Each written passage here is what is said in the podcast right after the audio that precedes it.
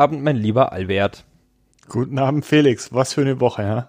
Was für eine Woche. Ja, äh, ich habe gerade schon im Vorgespräch gesagt, hier regnet's in mhm. Oldenburg. Daran muss ich mich noch gewöhnen. Ich brauche eine Regenjacke. Und aber auch politisch ist einiges passiert. Ja, es hat, es hat, äh, es hat äh, Geld, Gold geregnet. Ich weiß nicht, ob man sagt geregnet, aber ja, erstmal herzlich willkommen zu 2020. Ähm, wir haben in unserem Podcast, obwohl wir letzte Woche aufgezeichnet haben, einiges aufzuholen. Äh, viel ist passiert. Ähm, ja, es hat sich mal wieder alles überschlagen und wir wollen mal loslegen. Also, was ich ist uns alles ich passiert? Ich muss noch mal eben korrigieren wo ich gerade drüber nachdenke, eigentlich ist politisch wenig passiert.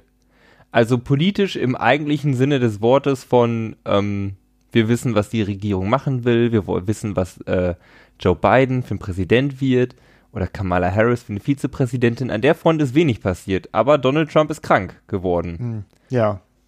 Das, das ist und passiert. das ist passiert. Und, und stimmt, wir wissen eigentlich ganz wenig. Äh, wir wissen eigentlich so gut wie überhaupt nichts. Nur dass, äh, also was wir wissen ist, dass Donald Trump äh, Covid getestet wurde. Mal ehrlich, als du es zum ersten Mal gehört hast, hast du gedacht, das ist ein Marketing-Stunt oder hast du gedacht, nee, der hat's wirklich? Mm. Also ich habe es vor allen Dingen so mitbekommen, dass auf einmal alle aus meinem Umfeld ankamen, mir diese Info geschickt haben. Alle haben das mitbekommen. Meine Mitbewohner, mhm. ähm, äh, Freunde, Bekannte haben mir die News weitergeleitet. Donald Trump hat den Coronavirus ähm, ich musste erst dran denken und dachte, ah, vielleicht will der Aufmerksamkeit ablenken. Aber dann kam doch äh, alles ganz anders irgendwie. Mhm. Nämlich, der gute Herr äh, ist dann ins Krankenhaus gekommen, so nach Bethesda, das ist ja neben Washington, oder? Ja, also Maryland, genau. Also das ist im Prinzip so ein Vorort von, ähm, ähm, von, von Washington DC. Äh, ist auch ein, der Name eines berühmten Softwarestudios. Die ähm, daherkommen. Die daherkommen, ja, aber im Endeffekt kann man das praktisch so als erweitertes Stadtgebiet von Washington DC bezeichnen. Ähm, Und wenn ich das richtig sehe, war der da im, im Reed Hospital? Ja, Walter Reed. Ja. Walter Reed mit einer, mit einem Stab an Ärzten. Und ähm, was dann passiert ist, war eigentlich ganz interessant. Nämlich äh, Donald Trump war im Krankenhaus. Er ist ja eigentlich ein Germophobe, also mhm. äh, er hat Angst vor Keimen, sieht Krankheit als Schwäche an. Und es wurde nur gesagt, ja, wir haben jetzt halt diese 20 Ärzte eingeflogen. Also so viel waren es nicht, aber äh, 10 oder 8. Aber dem geht's top. Alles Vorsichtsmaßnahmen. Mhm. Und was dann aber passiert ist, ist, dass die ähm, Ärzte sich hingestellt haben, sagt, ja, vor 72 Stunden hat der äh, Donald Trump seinen Corona-Test bekommen und alle waren so, rechnen, rechnen, rechnen. Das war doch Mittwoch. Das kann doch gar nicht sein. Wir dachten, er hat das seit Donnerstag. Mhm, mh. Ähm, und dann kam der Chief of Staff an des Weißen Hauses zu den Reportern und versuchte ähm, off the record mit denen zu reden, aber eine Kamera lief mit, deshalb wusste man, dass er das getan hat und sagte zu denen in privat mehr oder minder, ja, es ist doch nicht so rosig, wie wir gerade gesagt haben. Es sind nicht nur Vorsichtsmaßnahmen, sondern Donald Trump geht es durchaus schlechter. Und jetzt die letzten Tage kam auch raus, dass seine äh, Sauerstoffsättigung gesunken ist. Er hat ähm, Remdesivir bekommen und einen anderen Antikörpermix und jetzt geht es ihm aber schon wieder besser. Also ähm, es ist nicht einfach so an ihm vorbeigegangen.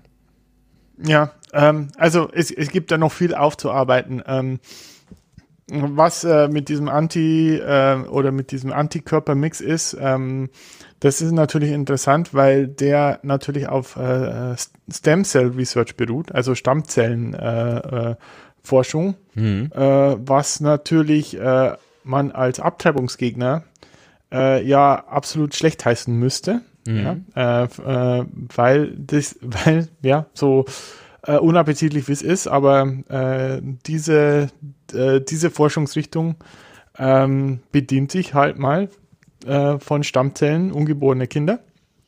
Ähm, oder abgetriebene Kinder. Ähm, äh, aber wenn es natürlich um das eigene Wohl geht, äh, äh, ist, äh, ist dann ähm, äh, Pro-Life gar nicht mehr so wichtig. Äh, und ich glaube auch, dass es in gewissen Kreisen, wenn es selber um die Abtreibung geht, dann will man das natürlich haben, aber man verdammt natürlich alle anderen, die es haben wollen. Aber das ist wieder ein anderes Thema. ich glaube, das äh, letztlich Schlimmere und das Risiko, du hast gesagt, er ist ein Germaphobe und äh, er will ja immer als starker Mann dastehen, so der, der, ähm, der, der unbesiegbare Donald.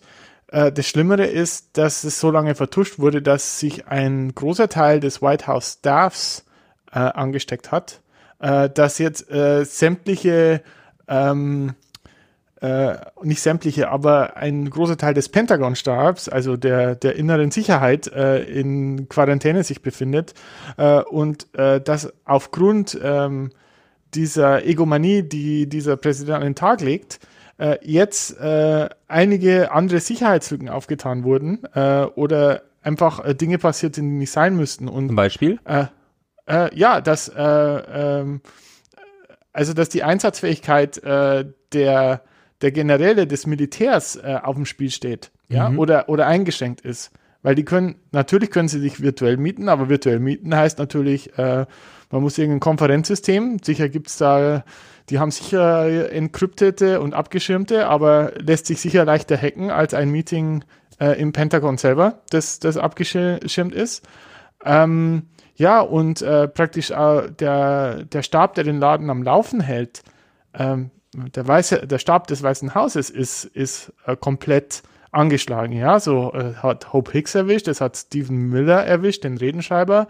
Ähm, äh, es hat, äh, was auch interessant ist, es hat einige Senatoren erwischt, weil man, man denkt, dass dieses Superspreader-Event ironischerweise äh, passiert ist, als man äh, die Supreme Court äh, Justice-Kandidatin, äh, die Bar Barnett, Barnett hieß sie, ne? Bar Äh, ja, Bar genau. Barrett Barrett. ähm, Barrett. vorgestellt hat. Ähm, also ähm, ausdrücklich gegen den Wunsch von, äh, von RBG, die ja gesagt haben, ich will das erst, ich will meine Nachfolge erst äh, äh, geregelt haben, wenn es einen neuen Präsidenten gibt. Und vor allen Dingen erst draußen, alles im Rosengarten des Weißen Hauses, ganz normal, ganz ähm, äh, draußen Abstand und so und dann drin ein Empfang mit ähm, konspirativen Gesprächen, Münder waren an, nah bei anderen Mündern, es gab Umarmungen. Ähm, Bussi, Bussi. Ja, ja. und ich konnte, auch, ich konnte zu diesem ganzen ähm, Donald Trump hat Corona eine gewisse Schadenfreude aus meinem Umfeld verspüren. Ja. Ähm, was natürlich immer so ein bisschen unschön ist, weil man wünscht ja niemandem krank zu sein und vor allen Dingen nicht mit so einer ähm, Mhm. mit so einer gefährlichen Krankheit. Aber gleichzeitig kann man sich dem auch nicht erwehren, wenn man drüber nachdenkt, dass die ähm, dass Donald Trumps Verhalten gerade am Anfang der Krise, das runterzuspielen, ja wahrscheinlich äh, tausende Leben gekostet hat. Und Ja, dafür und- zugeführt hat, dass viele Leute krank geworden sind und vielleicht bleibende Schäden davon getragen haben. Und irgendwie unter diesem Licht betrachtet, ist es auf einmal ein, uh, Donald Trump ist krank. Jetzt spricht er auch von einer, ähm, einer Plague, einer Pest oder einer, äh, einer Pandemie. Aber und hat gesagt in einem- Twitter-Statement, er hat richtig viel gelernt, er ist jetzt zur richtigen Schule gegangen, The Real School, wo man dachte, du hast es einfach seit einem halben Jahr ignoriert und jetzt, wo du selber krank bist, beschäftigst du dich damit? Ja. Aber es ist natürlich auch, also er sagt ja äh, dann später er es als, äh, äh, äh, als Geschenk Gottes äh, bezeichnet und, und so weiter und so fort. Also, ähm, ha- hallo. Ähm, also, ähm, äh, also man weiß ja, dass da auch ein schöner Anteil an Steroiden in dem Cocktail war, den er da so bekommen hat an Medikamenten. Und ich glaube, die wirken ja noch nach. Die es äh, hat ja, die haben ja die unangenehme Nebenwirkung, dass sie zu Psychosen und so weiter führen können, was ich ihm jetzt nicht unterstelle, aber ja, Hast also du in den Twitter-Feed geschaut? äh, äh, wo er, wo er die, äh, wo, wo die Feststelltaste äh, geklemmt hat. Space Force. Ja, auf dem, ja, auf dem iPhone, die Fe- hat die Feststelltaste geklemmt. Ja. Da ist wohl Kaffee in die Tastatur gelaufen. ja. Ja. Ich, die die Ja. Frage ist, gibt es da noch äh, groß was zu, zu sagen? Er scheint ziemlich über den Berg zu sein. Er hat noch eine so eine Tour unternommen in einem Auto mit zwei, Secret Service Agenten, die er halt dadurch in Gefahr gebracht hat. Aber das Ja. sind alles so, das mutet für mich alles nach Tratsch und Klatsch an. Das ist 2020 nicht würdig. Und Ja. auch persönlich muss ich sagen, interessiert es mich nicht so. Mich hätte viel mehr interessiert bei der Vice Presidential Debate, die ja ähm, vorgestern war. Gest Gestern. ja, mit den Zeitzonen komme ich da immer durcheinander. Mhm. Mittwoch. Gestern? Okay. Ähm, da irgendwie zu hören, wo das Land vielleicht hingeht mit einer neuen Präsidentschaft, aber auch das ist nicht passiert. Naja, also man, man hat aus dieser äh, Geschichte schon einiges lernen können, und zwar was die Kommunikationskultur im Weißen Haus betrifft. Ja, also äh, dass selbst die eigenen Leute nicht wussten, wer infiziert ist, dass es da keine proaktive äh, äh, Kommunikation gab, dass auch das äh, Biden-Lager, ich meine, ähm, wahrscheinlich war er positiv während der Debatte. Ähm, ähm, äh, dass da das Biden-Lager äh, nicht informiert worden ist drüber, sondern und dass er hat auch sich noch drüber lustig gemacht, dass Biden eine ja. Maske trägt. Genau. Und dann sogar äh, Chris Christie ähm, ähm, hat praktisch seine Rede vorbereitet, also hat viel Zeit äh, oder hat, hat die Debatte mit äh, Trump vorbereitet. Ähm, und der hat selber es nur aus den News erfahren. Also da, da merkt man, was, äh, also das ist äh, also an Kommunikationskultur eigentlich äh, vorgestrig bis eigentlich nicht zu entschuldigen. Und, genau, ähm, nicht zu entschuldigen finde ich, glaube ich, fast das krasseste. Also, dass man es jetzt nicht, die, dass man nicht die New York Times anruft und sagt, Brüder und Schwestern, ich habe ich hab Corona, äh, kann ich nachvollziehen. Ich meine, das hat ja auch was zu tun mit der Außenwirkung, wenn jetzt auf einmal ein, äh, ein fremdes Land sieht, oh, der Präsident liegt im Krankenhaus, das kann ja dann auch äh, dafür sein, dass, dass die mit diesem Intel was anfangen. Aber seinen engsten Vertrauten und Freunden und Mitarbeitern, ähm, gerade kurz vor einer Wahl nicht darüber Bescheid zu sagen, das, also das ist ja bodenlose Dummheit. Ja. Naja. Ähm, es hat, kann auch noch eine Auswirkung haben auf die nächste Debatte. Da, das wollen wir, will ich noch kurz anreißen und dann können wir, können wir in die Vice Presidential Debatte gehen. Ähm, äh, weil jetzt angestanden ist, ähm, ob man das, äh, die zweite Debatte, es sollen ja insgesamt drei sein, äh, ob man die nicht virtuell macht, um äh, praktisch ähm, ja eventuelle Ansteckungsherde sozusagen das direkt zu vermeiden. Und äh, Donald Trump hat mit Fox News telefoniert, äh, rein telefoniert und dann hat er gemeint so, ja, I'm not going to waste my time. Ja, also für ihn sind das Format nicht richtig, weil they cut you off. Ja, und äh, natürlich so eine virtuelle Debatte, da kann man äh, jeden muten äh, und ähm, das ist natürlich nicht der Debattierstil eines Donald Trumps, äh, wenn man von Stil überhaupt sprechen kann. Und das führt uns aber eigentlich jetzt da, da, ich wollte ja nicht lange bleiben, aber das führt uns eigentlich jetzt zur Vice Presidential Debatte, weil wir da ja schon eine andere Diskussionskultur sehen durften, wie ich finde. Genau, wir hatten eine Vice Presidential Debate ähm, mit zwei Erwachsenen diesmal. Mhm.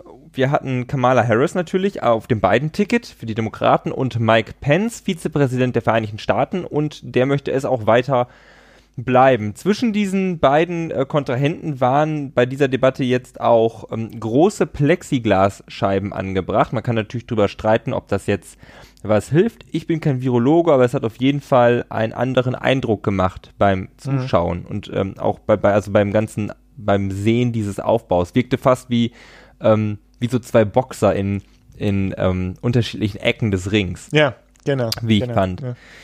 Und es war eine deutlich normalere Debatte. Deshalb gibt es auch ein bisschen mehr über Policy zu reden, aber eigentlich auch nicht großartig Neues. Ja, es, es war Cla Classical Politics, muss man, muss man auch sagen, weil äh, beide Kandidaten auch ähm, bei Fragen ähm, also bei sehr spezifischen Fragen eine typische Politikerantwort äh, gegeben haben. So, ja, das ist eine gute Frage, aber lassen Sie mich über dieses. Aber lassen Sie mich zuerst eine andere beantworten. ja, ist dir ja. irgendwie speziell was aufgefallen, was du äh, besonders interessant fandest oder wo du, ähm, ja, weiß nicht, irgendwas, was du anbringen möchtest? Mm, also, ja, ich, also was, was äh, aufgefallen ist, ist, ähm, wie sehr Pence ähm, Trump verteidigt hat, wobei mich das nicht überrascht, aber äh, Pence hat halt versucht, praktisch die, die Erfolge eines Donald Trumps herauszustellen und äh, hat aber teilweise äh, die Missinformationen oder die äh, Alternative News, wie man sie auch manchmal nennen möchte, ähm, äh, übernommen. Ja, also ich denke, da das war interessant, äh, wenn auch nicht überraschend. Ähm, was, äh, wo der einzige Punkt war, wo, wo, wo Pence für mich scoren konnte, war äh, das Thema mit der, was wir letzte Woche diskutiert haben, äh, ob man mehr äh, Richter in den Supreme Court nominiert. Und da hat äh, Kamala Harris eigentlich nicht, nicht geantwortet. Also sie hat nicht mal, ist nicht mal ausgewichen, sie hat einfach nicht geantwortet. Die gleiche äh, Linie wie Biden bei der letzten Debatte quasi. Mhm, der, der ja. hat die, die, die Frage gestellt, der hat auch gesagt, da möchte ich nicht drüber reden, weil sonst shiften wir komplett diese Diskussion weg. Die Demokraten mhm. sind der Ansicht, äh, Coney Barrett ist nicht äh, äh, legitim in diesem Amt von den mhm. Republikanern, mhm. jetzt das irgendwie kurz vor zwölf durchzudrücken. Mhm. Und wir möchten darüber reden und nicht irgendwie eine Diskussion anfangen. Ja. Und die können auch nicht, genau, hätten die gesagt, wir wollen den Court packen, würden alle nur darüber reden. Wenn die sagen, wir packen den Court nicht, ich meine, die haben auch ähm, innerparteiliche Kämpfe deswegen so. Wir haben ja auch eine ganz klare Fraktion links in der Demokratischen Partei, die mhm. äh, gerne den Court packen wollen. Und auch Kamala Harris hat durchaus schon gesagt, dass sie dazu bereit wäre. Ich glaube, ja. wir können insgesamt sagen, dass sie sich diese Option offen halten. Mhm. Ähm, was auch interessant ist, äh, äh, fand ich, dass äh, ich glaube, Kamala Harris ist mehr, also innerhalb der demokratischen Debatte, als sie als, als Presidential Candidate ähm, de debattiert hat, war ihr Kurs mehr links. Also sie ist schon, also die Demokraten verfolgen schon, dass sie die moderaten Republikaner ein äh, äh, einsammeln. Also äh, sie sind jetzt, also Pence hat versucht, ja, so diesen Green New Deal und äh, als äh, als äh, praktisch als Klimaskeptiker ähm, äh, dort äh, Zweifel zu zählen, äh, äh, Zweifel zu nähern, dass äh, eben dieser Green New Deal auch die Wirtschaft äh, vernachlässigt oder die Wirtschaft stört oder, oder ähm, äh, Probleme für die Wirtschaft erzeugt. Und da hat sie äh, im Prinzip fährt sie da jetzt eine, ähm, ja, eine konservativere Linie. Also äh, sie, äh, der Green New Deal wird ja von beiden nicht supported, also von Joe Biden und äh, Kamala Harris nicht. Äh, aber sie ähm, haben schon einige Themen oder das Thema Climate Change äh, äh, acknowledgen sie, also dieses Human-Made Climate Change, also der menschgemachte Klimawandel, äh, das, ähm, äh, das, äh, das ist für sie ein Thema. Wobei Pence sagt, ja, es gibt einen Klimawandel, aber er ist nicht menschengemacht. Also da gibt es, äh, da gab es auch ein, äh, ähm, unterschiedliche Aussagen dazu oder unterschiedliche äh, Standpunkte. Aber, aber Harris war weit weg von einem Bernie Sanders, sage ich jetzt mal, oder von, ähm, also von der progressiven Seite der, der Demokraten, sondern es war schon sehr nahe von ihrem, von ihrer Aufstellung her an also es könnten teilweise auch äh, moderat republikanische Linien gewesen sein. Und ich denke schon, dass, dass äh, das die, die Taktik ist oder die Strategie ist der Demokraten, ebenso diese Wähler, die sich mit Trump überhaupt nicht identifizieren können, äh, doch wieder einzufangen, weil die, ähm, die Trump-Fans, die kriegen sie so oder so nicht. Ja? Also das, das kann man sich schon in die Haare stecken. Ne? Gerade das Fracking-Thema, finde ich, sollte man noch unter einem anderen Licht beleuchten, unter einem anderen Licht mhm. betrachten. Und zwar geht es vor allen Dingen, glaube ich, um den Staat Pennsylvania. Mhm. Der gilt ja in der General Election dann als Swing State oder als Battleground State, je nachdem, wie man das nennen möchte. Mhm. Und die Demokraten versuchen vor allen Dingen, die Menschen zurückzuholen, die früher Obama gewählt haben, dann 2016 Trump und wollen, dass diese Menschen wieder für sie wählen. Und gerade in Pennsylvania ist ja die Industrie deutlich zurückgegangen, aber Fracking ist groß geworden und ähm, mhm. Äh, bietet viele Jobs in der Gegend. Und da können die Demokraten jetzt nicht ankommen und sagen, wir möchten Fracking bannen, weil dann wird das auf keinen Fall was.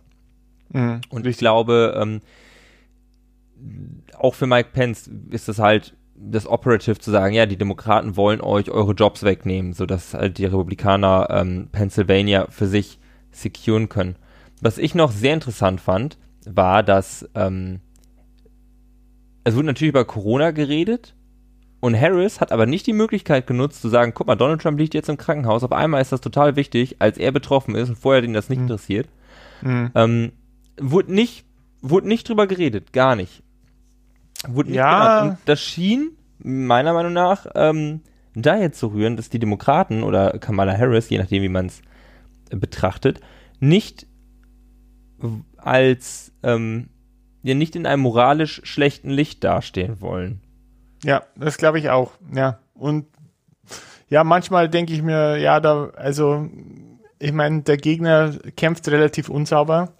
Ähm, vielleicht muss man sich da also Michelle Obama hat mir gesagt, where they go low, we go high. Ähm, ja, ich weiß nicht, ob das immer die richtige Taktik ist, gerade in einem, äh, in dem Amerika, in dem, dem man sich gerade oder in, in dem Zustand, in dem sich Amerika be gerade befindet. Aber ja, aber das interessant. schwierig. Man kann sich mhm. auf den Moral High Ground zurückziehen und trotzdem haben die Republikaner zwei Justices im Supreme Court, mhm. die genau. sie eigentlich eventuell nicht verdient hätten. Ne? Also man kann natürlich immer die moralischen High Ground spielen, aber man hat einfach die, ähm, den Supreme Court für 30 Jahre jetzt geshaped dadurch, dass halt dann, weiß nicht, ob das immer ähm, der richtige Weg ist. Ja, aber jetzt genau der Punkt, den ich noch, noch machen wollte mit dem Supreme Court, mit, äh, mit den drei Senatoren. Sorry, da habe ich nicht fertig geredet. Das sind ja alles republikanische Senatoren. Äh, wenn die jetzt nicht abstimmen können, weil sie in, in Quarantäne sind, haben die Republikaner keine Mehrheit im Senat. Stimmt. Und die Demokraten müssen es einfach nur schaffen, dass das bis zur Wahl durch ist, wenn der Senat neu gewählt wird. Mhm. Hm, habe ich noch gar nicht drüber nachgedacht. Spannend.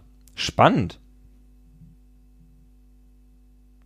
Ja, hast du da schon was drüber gelesen oder gehört, wie es wohl Nee, also ich habe ich habe äh, ich meine zwei Wochen Quarantäne, ich weiß nicht, welche Regeln es noch gibt vom Senat, ob die das noch rauszögern können. Ja, also aber ich glaube, du musst ja im Senat äh, vor Ort sein, ne, um abstimmen zu dürfen. Du musst dort sein. Ja, das auf jeden Fall. Aber die Frage ist natürlich, wenn die jetzt alle zwei Wochen in Quarantäne sind, mhm. dann ähm, gibt es ja immer noch genug Zeit. Ich meine, dann sind's, äh, ist der 21. Oktober, eine Woche oder zwei Wochen später ist die Wahl, aber die Demokraten können es ja aufgrund des, äh, des, der, der Abschaffung des Filibusters für Supreme Court Justices nicht mehr ähm, mhm. ja, herauszögern oder filibustern. Mhm. Mhm. Was, was, ja, ich, was, ich, übrigens auch noch interessant fand bei der Debatte, ähm, dass äh, Kamala Harris sagte, ja, Donald Trump und Mike Pence, also die Trump-Administration, hat so schlecht auf die ganze Sache reagiert. Und ähm, sie wussten das Anfang Januar oder Ende Januar und sie haben nichts getan. Und Pence sagte, ja, wir vertrauen den amerikanischen Bürgern, dass sie Entscheidungen treffen können über ihre Gesundheit. Mhm.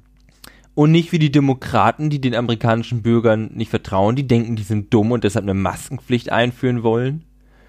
Mhm. Fand ich ähm, eine interessante Argumentationslinie, weil das ist ja bei so einer Pandemie dann doch nochmal was anderes, als wenn man das gleiche Argument für, ähm, für Waffen anbringt oder für, für, für ja, genau. Big Government. Das ist ja so die, Demo die republikanische Standardantwort auf alles. Und ähm, es scheint, das hatte ich, wo ich weiß gar nicht, wo ich das gelesen hatte, aber es scheint äh, schlecht zu polen, die, diese Ansicht. Mhm.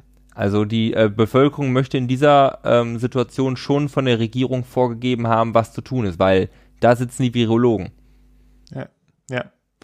Ja, und es ist, also es, ist, es gibt halt gewisse Sachen, die sind einfach Konvention, weil sonst würden wir alle noch nackt rumlaufen, ja, weil, ähm, ja, also ich meine, yeah, well. ja, das, das Konzept Hose oder Kleid äh, äh, oder, also ich sag mal Ober- und Unterbekleidung, ja, das ist auch was, was, äh, äh, was nicht äh, Gott gegeben war, sondern das haben wir uns irgendwann mal einfallen lassen aus diversen Gründen und äh, äh, ist halt jetzt Standard, ja. Ähm, naja, aber äh, ich glaube, da, da, äh, ja, da, da lässt sich nicht lange drüber diskutieren. Ich meine, ähm, ich glaube, in manchen Situationen braucht ein ein, ein, eine Nation einfach Leadership, ja. Äh, ja. Und äh, äh, das Thema ist, was, was man hier vorwerfen könnte, ist, dass, ähm, dass die Trump-Administration ja äh, gegen das Maskentragen gewettert hat, also dass sie aktiv Einfluss genommen hat und dass sie selber ein schlechtes Beispiel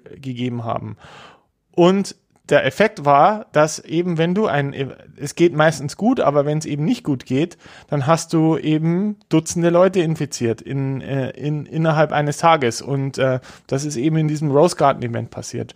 Und äh, ich glaube, das ist, das ist eigentlich der Punkt und ich glaube, das verstehen die Leute, dass es darum geht, nee, äh, äh, es geht nicht darum, dass, dass jemand äh, sagt, äh, ihr müsst das tun, sondern es ist ja auch ganz transparent. Es, äh, die, die Fakten sprechen dafür, es gibt, es gibt Untersuchungen dazu und ähm, äh, und wenn die Fakten dafür sprechen, dass ein, das Tragen einer Maske die Wahrscheinlichkeit verringert, dass einerseits du dich selber ansteckst, was die geringere ist, aber dass du andere nicht ansteckst, äh, dann ist es, ja, äh, ich will da jetzt nicht unbedingt den gesunden Menschenverstand äh, bezeichnen, weil jeder hat eine andere Definition von gesunden Menschenverstand, aber ja.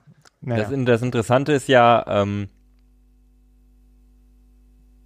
also dass es dann ja ganz schnell auf äh, so urpolitische Fragen zurückkommt, wofür ist eine Regierung da oder ein Staat und was sollte mhm. der eigentlich tun und was nicht. Das, das ist man ja gerade am, am Casus Knacktus. Scheint halt nur zu sein, dass die Leute in dieser Form gern äh, ein bisschen Guidance hätten. Ja, ja. Ich hätte was noch eine. du eigentlich? Uh, go ahead, go ahead. Ich hätte noch eine Sache, ähm, die ich interessant fand. Das ist quasi das Reverse Court Packing von äh, Pence. Also äh, wir hatten ja darüber geredet, wie Kamala Harris das gesagt hat und äh, Mike Pence, ehemaliger Governor von Indiana, wurde mhm. gefragt mhm. von der äh, Moderatorin, ob er möchte, dass der Staat Indiana Abtreibung komplett verbietet, falls Roe v. Wade gekippt wird. Und er hat nicht gesagt ja, er hat nicht gesagt nein, er hat nur gesagt, ich bin pro-life, war ich immer. Mhm. Und äh, das habe ich auch nie versteckt. Hat, er hat die Frage nicht beantwortet. Ähm, gleiche Situation ja bei der letzten Debatte mit Trump und Biden, wo Biden sagt, ja, die werden dann Abortion, also die werden dann Roe v. Wade kippen und dann war Trump, was weißt du denn eigentlich? Mhm. Das Du-Wicht kann man sich denken. Aber anscheinend ähm, ist es nicht operative der Republikaner, jetzt Roe v. Wade zu kippen. Oder zumindest das nicht zu sagen, weil auch das ist sehr, sehr, sehr unpopulär. Mhm. Äh, das ja. pollt einfach nicht ganz besonders gut bei den Wählern. Vor allen Dingen nicht äh, bei Frauen. Ja. Also Apropos Frauen. Ist die Frage, was da jetzt passiert. Ähm, ja, wie gesagt, das ist auch, also ich denke, das wird abgeschafft werden, wenn, wenn, äh, wenn, wenn der Supreme Court äh, bestätigt wird. Also ich denke, dass es da Bemühungen gibt. Ähm, aber ähm, ja, also ich, ich hm. Man weiß es nicht. Also es, es gibt ja auch durchaus Supreme Court Entscheidungen, wo äh, vermeintlich republikanische ähm, äh, Richter äh, dann in Favor abgestimmt haben, weil, ähm, äh, weil, sie, weil sie die Parteilinie verlassen haben. Das, äh, das kann immer noch sein. Natürlich. Halt, die, Gerade die Republikaner stehen halt einfach auf Precedent. Dass sie sagen, mhm. so, das haben wir, das haben wir jetzt seit 50 Jahren, das haben wir so entschieden. Es gibt hunderte Entscheidungen, die zumindest immer in die Linie gehen und das bestätigt haben. Mhm. Und also dann gab es ja mit noch versus Planned Parenthood mit einem Undue Burden und man hat so ein ganzes Rechtskonzept um ähm, mhm. Abortion und Roe v. Wade ausgearbeitet und ich kann mir einfach vorstellen, dass die republikanischen äh, Richter sagen, nee, nee, wir haben hier Precedent in den USA, wir halten uns da auch dran. Also ich glaube, die komplette Abschaffung zu sagen, nee, dieses Recht auf Privatsphäre deiner Gesundheitsversorgung und dazu auch gehören Abtreibung wird komplett abgeschafft, das kann ich mir, um ehrlich zu sein, nicht vorstellen. Die hm. Gefahr besteht natürlich und die Votes wären auch da, aber ich bin der Überzeugung, dass der Precedent da einfach überwiegt.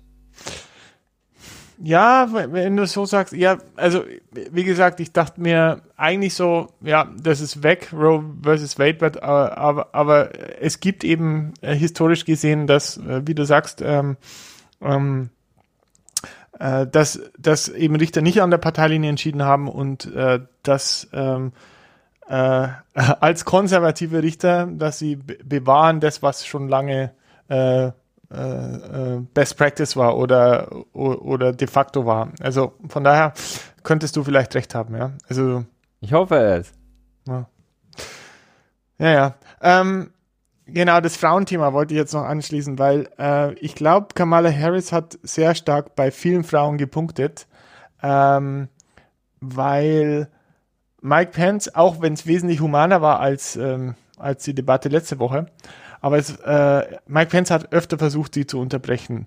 Und sie hat immer gesagt so, I'm speaking, I'm speaking. Sie hat sich nicht unterbrechen lassen mhm. und äh, hat es konsistent durchgezogen. Also es gibt auch so Zusammenfassungen der Debatte, wo nur Kamala Harris zu sehen ist, wenn sie, wenn sie spricht und Mike Pence versucht, sie zu unterbrechen. Ähm, und ich glaube, das hat ein sehr positives Echo erzeugt, weil ich glaube, viele Frauen, äh, die mit Mansplaining äh, konfrontiert worden sind, in, und wahrscheinlich sind es alle, ähm, können das sehr gut nachvollziehen. Und äh, äh, sie war da so ein Role Model, ja, würde ich sagen. Hat sie, glaube ich, auch nochmal drüber getwittert. Mhm dass sie, dass sie das allen äh, jungen Mädchen äh, zeigen möchte, dass ähm, mhm. man sich nicht unterbrechen lässt, wenn man redet. Auch ja. nicht von einem Mann oder von einem Vizepräsidentin. Ja, ja, genau. Ja, was haben wir denn da noch? Ähm, die Fliege. Ja, aber dass man über die Fliege redet, das zeigt ja auch eigentlich die Qualität der Debatte, oder? Ja, ähm, ja, das zeigt. Das ist, das ist der, das ist der nächste Punkt. Was, welchen Impact hatte die Debatte? Ändert sich irgendwas durch die Debatte? Also äh, bewegt es die Nadel in irgendeine Richtung? Nee. Ich glaube nicht. War halt so Standard, war, ähm,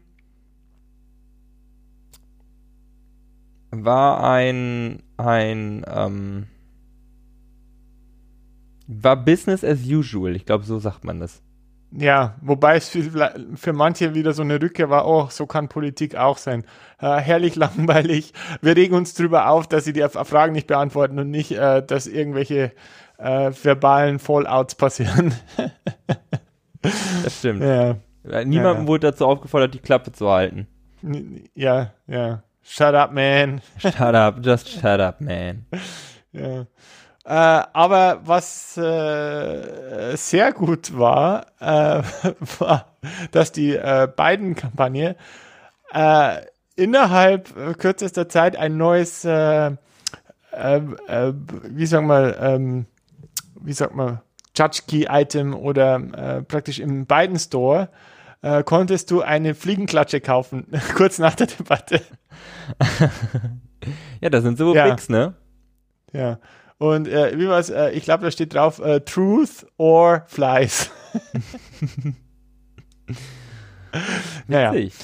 War gut. Witzig, witzig. Albert. Dann habe ich noch eine Sache gesehen. Sorry. Nee, mach, ja. ich, ich möchte dich ausreden lassen. Äh, Pete Buttigieg Hast Stimmt, du Fox News? Ja, das hast du mir, das hast du mir geschickt, genau.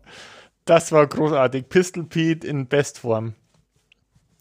Äh, was ist passiert? Ähm, die Fox News äh, ähm, Moderatoren haben ihn gefragt, ja, Kamala Harris, da geht es nochmal ran, in, als äh, Presidential Candidate Green New Deal, jetzt schwenkt sie um.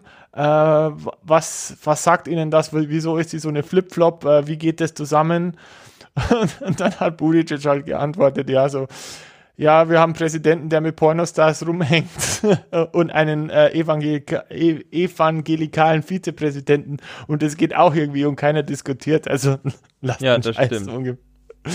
ja, vor allem auch so dumm, ne? Also ich meine, die Fox News Leute wissen ja, wie das ist. Wenn Kamala Harris hat Ansichten, Biden hat Ansichten, sie ist Vizepräsidentin geworden, ähm, mhm. er setzt die Agenda, sie kann da vielleicht mit, also das sind so Fragen, das, das, das nervt mich, um ehrlich zu sein. Das regt mich fast auf, weil das hat auch nichts damit Scheinheiligkeit zu tun oder irgendwas. So läuft Politik und Konsensbildung. So, sie hat verloren, sie ist Vizepräsidentin, sie stellt sich hinten an, kann natürlich Topics mit einbringen, aber erstmal zählt das, was Biden will. Ist ja klar. Das ist ja fast, also ist was für eine Kindergartenfrage.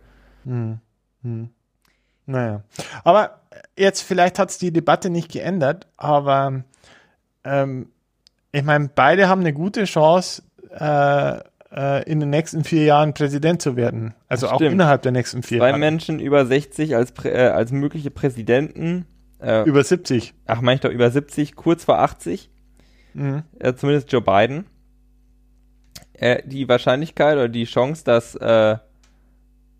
Kamala Harris Vizepräsidentin wird, ist nicht so gering und auch mit Mike, äh, Präsident wird, ist nicht so gering. Das gleiche mit Mike Pence. Deshalb war die Debatte ja auch eigentlich wo wichtig. Mhm. Aber ich finde, äh, Kamala Harris ähm, hat vor allen Dingen gezeigt, dass die richtig äh, äh, äh Haare auf den Zähnen hat. Mhm. Und dass sie, genau, dass sie eine sehr äh, taffe Person ist und den Job auf jeden Fall wuppen kann und sich da auch nicht unterkriegen lässt. Aber habe ich auch nie anders ähm, gedacht, um ehrlich zu sein. Aber vielleicht war bei dem anderen oder beim einen oder anderen Wähler noch ein Zweifel da. Hm. Auch glaube ich, deshalb war die Debatte wichtig. Ja, und das mu muss es auch Mike Pence lassen jetzt in seinem Favor, dass er auch äh, praktisch, äh, er hat es kurz thematisiert, ihre Herkunft, dass es ein historischer Moment ist, dass sie auf, äh, auf der Debattierbühne steht, dass sie Vizekandidat, äh, äh, Vizepräsidentin-Kandidatin ist. Ja, das hat er auch acknowledged im, in der Debatte. Ja. Fand ich, fand ich schon gut. Also, ähm, das ja. stimmt. Das ist halt doch, doch noch eine andere Kultur. Aber naja, du hast, du hast dich mit dem Teufel ins Bett gelegt, Mike. ich habe noch zwei Sachen auf meinem Zettel stehen, Albert. Jo, was hast du noch draufstehen? Ähm, zuerst einmal möchte ich kurz die Poll Numbers durchgeben, weil mhm. ähm, die sind insofern interessant, als dass Donald Trumps Approval Rating ein bisschen gestiegen ist. Da wird ja gefragt, eine repräsentative Zielgruppe, ähm, äh, hallo, ich bin vom Infos-Institut, äh, findest mhm. du den Donald Trump, der macht einen guten Job oder einen schlechten Job? Und oh, ich denke, der macht einen guten Job. 53,4% sagen, er macht einen schlechten Job, er macht einen schlechten Job, also sie disapproven und 43% sagen, sie approven. Ähm, das fand ich deshalb ganz interessant, weil durch seine Krankheit ähm, diese Werte näher aneinander gerückt sind. Es haben mehr Leute gesagt, dass sie approven. Mhm. Ähm, gleichzeitig ähm, sind die Umfragewerte für Biden gestiegen und für Trump gesunken. Vielleicht ist das auch äh, so eine Sache der Krankheit. Ich meine, auch bei Hillary Clinton war es ja damals, oh mein Gott, sie hat eine Lungenentzündung. Mhm. Oder sie hat einen Husten. Hat sie eine Lungenentzündung? Kann sie Präsident werden? Was ist, wenn sie, da hat Donald Trump auch gesagt, was ist, wenn diese Zeit des Monats kommt? Kann sie ja noch Präsidentin sein? Alle waren so, okay, Donald Trump, sie ist über 60. Die Menopause ist schon lang durch. Ähm, auf jeden Fall führt Biden mit 8,2 Punkten. Äh, mhm. äh, ne, stimmt gar nicht, mit 9,5 Punkten mhm. am 7. Oktober in ähm, einem ähm, Zusammengemische aus repräsentativen Umfragen. Und das ist substanziell. Äh, fast 10 Punkte Führung ist substanziell und das nicht mal einen Monat vor der Wahl. Mhm. Aber wir haben natürlich immer diese, dieses Ungleichgewicht. Wir haben Gerrymandering, wir haben ähm, ähm, ja, wir haben eben, äh, wir haben die Wahlmänner. Äh, das heißt, also wir können ziemlich sicher davon ausgehen, dass Joe Biden den Popular Vote gewinnen wird. Aber ob er die 270 Wahlmänner zusammenbekommt, mhm. das ist die Frage. Das ist äh, echt die Frage. Ich bin gespannt. Ich bin äh, ehrlich, ehrlich, ehrlich gespannt. Gespannt wie ein Flitzebogen. die, ja, und vor allen Dingen, es wird so, es wird so deprimierend, weil am Wahlabend bin ich sehr sicher, wird da stehen, Donald Trump hat die Wahl, also hat aktuell die Wahl gewonnen. Mhm. Kann ich mir gut vorstellen, weil diese ganzen die Demokraten sind einfach äh, dafür bekannt, dass sie mehr Briefwahl machen. Mhm. Und, das, und, vor allen Dingen auch, wenn Donald Trump ja die ganze Zeit gesagt hat, dass Briefwahl ein Fraud wird, das heißt, die ganzen Leute, die totale Anhänger sind, werden keine Briefwahl machen. Mhm. Was wiederum bedeutet, dass wenn die Demokraten gewinnen, das erst so zwei Wochen danach passiert. Mhm. Sehr wahrscheinlich. Weil dann die ganzen Briefdinger gezählt werden. Ja, ja. Ja, deswegen schießt er ja auch dagegen, ne? weil, weil er weiß, dass äh, der, mit der Briefwahl nicht viel zu holen ist. Und aber ich meine, das allein ist ja schon eigentlich impeachable, dass er, dass er versucht, die, die Post zu, zu den US Postal Service zu sabotieren. Ne? Also, äh, also das, naja, okay. Es ist ein Kult. Mhm. Ich bin der Meinung, es ist ein Kult. Mhm. So. Die, das Was war der zweite Punkt? Ja. Das letzte ist, ich habe ja letzte Woche eine äh, äh, Doku äh, empfohlen auf Arte und du schriebst mir die Woche über, dass du zumindest einen Teil davon gesehen hast. Mhm. Und ähm, mich interessiert, wie dein Eindruck war, wie du es fandest. Hast du noch mehr gesehen als einen Teil? Und was fandest, was fandest du äh, interessant? Also ich glaube, ich habe zweieinhalb gesehen ähm, ähm, Teile. Was ich interessant fand, ist, wie schnell eigentlich diese, diese Russia Connection ähm, ähm, schon Thema war. Also es war ja schon in den ersten 100 Tagen ja. der Präsidentschaft. Äh, und es ist auch nochmal spannend zu sehen, also was man schon alles vergessen hat. Also sowas wie Scaramucci, ähm, Flynn, Cohen. Äh, ja, ähm, ähm, das war war eigentlich, das war eigentlich das Erstaunliche. Also, dass so viel in, diese, in, in dieser kurzen Zeit passiert ist, ähm, das war erstaunlich. Ähm, ich fand es auch erstaunlich, äh, dass die New York Times Journalisten auch nur als Menschen äh, auch nur Menschen sind, also gerade, dass sie sich auch zu irgendeinem Shitposting auf Twitter hinreißen lassen und, äh, und äh, das Ganze dann ausbaden müssen. Ähm, das war schon interessant. Also ich habe auch einen, einen habe ich dann gesucht. Äh, ähm, ich habe jetzt den Namen vergessen. Glenn. Ähm, Glenn, ja, Glenn, Glenn Rush oder so. Ja, ne? der ist aber draußen. Ja. Wegen. Der hat auch seit, seit einem Jahr, über einem Jahr nicht mehr getweetet. Also. wegen seines ähm, MeToo-Skandals selber. Ah, hatte der selber einen? Ja, genau, das kommt. Der, der mit dem Hut, der Typ mit dem Hut? Ja, genau, das kommt später noch raus halt. Ah, so, okay. Im vierten ja. Teil, deshalb wurde der ähm, vom Weißen Haus abgezogen. Mhm. Was ich äh, unfassbar interessant fand in dieser Doku, ist einfach, wie die Nachrichten geschehen, dass die da wirklich sitzen, also wie die telefonieren mit dem Washington Bureau, mit dem New York Times Bureau, wie die dann ähm, sagen, wir können das nicht rausbringen, wir müssen uns sicher sein und dann halt auch die ganze Zeit auf die Post gucken, okay, das hat so ein bisschen was von zwei Cowboys, die sich bei äh, Noon treffen und die Frage ist, wer, wer zieht zuerst den Revolver? Weil beide wollen, also sie wollen sich sicher sein, um ihre Reputation nicht zu verlieren. Gleichzeitig wollen die auch nicht sagen, wir haben die Geschichte hier seit einer Woche auf dem Tisch liegen, aber ähm, wir hauen sie nicht raus. Hm. Und dann ähm, gleichzeitig der Umbau der New York das Times. Das war nicht interessant. Das fand ich super interessant. Der, weil, dieser, äh, dieser Umbau, ich weiß nicht, war das mit, mit dem, mit dem, wo der die Edit, äh, wo der die, oh, hier Copier, Cop, Copywork, was ist das? Editorial? Copywriter. Redakteure.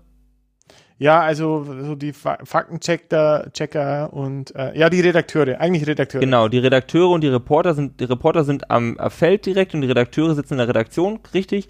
Und die sollten reduziert werden für mehr Reporter. Mhm. Ähm, genau, da gab es einen Streik. Auch mit The Daily fand ich unfassbar interessant, wie der produziert wird und wie die da sitzen und auch wie die dieses Medium für sich kennenlernen. Also, das ist ja da ganz am Anfang. Daily ist ja da wirklich komplett am Anfang. Das genau, das ist ja ersten. gestartet quasi mit der Wahl von Trump, mhm. mehr oder minder. Also, ganz interessante Doku. Und auch wie Karrieren gemacht werden, dass diese Maggie Haberman bei, die, bei diesem Klatschblatt in New York sagte, ja, ich kümmere mich wohl um den Trump. Und dann auf ja. einmal im Weißen Haus sitzt bei der New York Times, weil sie halt sich halt mit ihm auskennt. Dann auch, als ja. sie mit, auf einmal mit ihm telefoniert hat. Und wie das ja. dann so ist. Aber die ist ja immer noch überall, die Haberman. Also wenn du, wenn du in irgendwelchen ja, also die schreibt immer noch Artikel über Trump, die ist auch im The Daily, wenn es um ihn geht. Und ähm, dass sie einfach dann wirklich ihr Handy zur Hand nimmt und den anruft. Oder sie mhm. wird von ihm angerufen. Also wahrscheinlich ja nicht auf seinem Privattelefon, aber ähm, und dann reden die einfach. Man denkt so, ja, das ist ja, das, die telefonieren dann ja nicht einfach, aber doch, die telefonieren einfach. Mhm. Ja. Und dass es halt eben auch so dieses Netzwerk an, äh, an Quellen gibt, ja, also wo die dann ihre Quellen auch durchgehen und, und sagen, hey, hast du was? Äh, hast du was, hast du was? Ähm, ähm, das ist schon, es ist schon interessant, auch dieses Relationship Building. Und äh, ich meine, natürlich muss man das auch so sehen. Da erwartet sich auch jeder was. Also wenn du eine Quelle für die New York Times bist, du erwartest ja eine Gegenleistung ja, davon. Genau. Und äh, also das kommt jetzt in der Dokumentation nicht, nicht wirklich durch, aber was, was ist es? Ja? Mhm. Schreibst du dann über die Person nicht? wenn, wenn, äh, wenn, äh, wenn die Dreck am Stecken hat? Oder fahren die Personen jeweils ihre eigenen Kampagnen und äh, für die New York Times ist das, äh, die New York Times ist ein gutes Outlet, irgendwie Informationen weiterzugeben, Richtig. die dann halt auch Genau. Vielleicht verfolgen sie andere Ziele, wollen irgendwelche Widersacher aus dem, We aus dem Weg räumen. Ja. Ähm, ja, und, äh, und äh, haben deswegen äh, ähm, praktisch haben diese Beziehung zur New York Times. Ähm, fand ich schon interessant, ist auch äh, wirklich äh, spannend zu sehen, äh, dass eben auch so eine Zeitung wie die New York Times massive Probleme hat, wobei ich glaube, die Times hat sich relativ schnell erholt, weil die Subscriptions so in die Höhe geschossen sind nach äh, in, in der Trump-Area, also die, die Digital Subscriptions. Mhm. Ähm, und ähm, es hat jetzt nichts mit der, mit der Times direkt zu tun, aber äh, es hat eben diese Disruption stattgefunden in äh, gerade in den Printmedien. Äh, und äh, Google hat jetzt gerade announced, äh, die haben einen äh, News Showcase, nennen die das, mhm. ähm, wo sie praktisch, also wo du in der News-App von Google, wenn du kein iPhone, also wenn du ein Android-Phone hast, wo du selektierte Nachrichten ähm, dir kostenlos anschauen kannst und da sind sowas wie Zeitspiegel äh, und so weiter sind, sind da mit dabei und die zahlen insgesamt äh, fast eine Milliarde Euro aus an diese, äh, an diese Redaktionen. Ich glaube, das ist ähm, wahrscheinlich alles, ich meine, das hilft und ist aber trotzdem auch für die New York Times wahrscheinlich ein Tropfen auf dem heißen Stein, dass sie halt einfach. Mhm. Also das ist jetzt nur in Deutschland. Ähm, ja, aber ich meine jetzt. Ich glaube, das wird auch weltweit ausgerollt, aber ähm, aber da sieht man mal, also und vor allem welche Abhängigkeit diese Medien von, von diesen Portalen wie Google und Facebook haben, ja, weil, weil die geben ihnen die Reichweite und die sind praktisch abhängig von denen. Und, und diese Milliarde ist wahrscheinlich ein Tropfen auf dem heißen Stein, was, was der Umsatz wirklich sein könnte. Aber naja. Also, ganz, ganz spannende Doku. Ich fand interessant mal Michael Barbaro zu sehen, der The Daily macht, weil ich habe die Stimme halt immer gehört. Mhm. Und den, äh, ja, und ist mir gerade entfallen, muss ich jetzt nochmal ansprechen. Als ich das gesehen habe und was für eine Hektik da ist und wie lange die alle arbeiten, dachte ich, nee. Also, nicht, also New York City, ich war ja auch schon jetzt mal da und so. Ja. Ein, zwei Mal, ähm, auch tolle Stadt und hat auch so einen ganz eigenen Vibe. Aber was eine Hektik alle Leute haben. Und da ist auch keine Zeit mehr, sich abends was zu essen zu kochen. Die gehen morgens aus dem Haus, kommen abends wieder, gehen eben schlafen und stehen wieder auf. Mhm. Also, das fand ich ganz krass und ich fand auch bei Maggie Haberman im Speziellen hat man das gesehen. Sie fing so an, ne, nach der Wahl Trumps, wurde quasi auf einmal befördert. Ganz junge Frau. Ähm, natürlich hat irgendwie zwei Kinder und dann immer mit ihren Kindern am Telefonieren, ja, ich komme heute Abend nicht so früh nach Hause. Und dann ist sie über diese ersten 100 Tage, dann der zweite 100 Tage und so, das ist ja vier Teile, immer 100 Tage ungefähr. Man hat richtig gesehen, wie ihr der Stress zugesetzt hat. Die sah irgendwann ganz schlecht aus. Ich weiß nicht, ob mhm. dir das mhm. aufgefallen ist. Ja, ja, ja, ja. Und ich dachte, ähm. oh, das ähm, scheint echt ein harter Job zu sein. Ja, also du hast ja diesen, diesen, du hast einerseits den, den Druck von, von der Konkurrenz, du hast den Druck der, der Leser, du hast, äh, du willst Erster sein und dann, äh, ähm, und vor allem be bewegt sich ja, wir, wir haben ja das schon öfter gesagt, dass sich äh, eben, dass so viel passiert, ähm, dass es gar nicht mehr verarbeiten lässt. Du, du könntest nur, nur noch schreiben und äh, ja, das ist halt Unfassbar. Ja, also Reporter zu sein, äh, Journalist zu sein, ist, ist kein einfacher Job. Und ähm, ja, also das ist, glaube ich, auch eins, eins unserer gesellschaftlichen Probleme, dass, ähm, dass wir so eine Umsonstkultur haben. Wir wollen immer alles umsonst lesen, äh, Zugang haben können. Und äh, äh, dass das sich halt eine Auswirkung auf die Qualität haben. Die sind auch so gestresst, weil sie keine Ressourcen haben, ja, weil, weil sie nicht zwei, drei, vier Leute haben, die sie auf das ansetzen können, sondern die müssen das halt mit einem, mit einem kleinen Team machen. Mhm. Ja.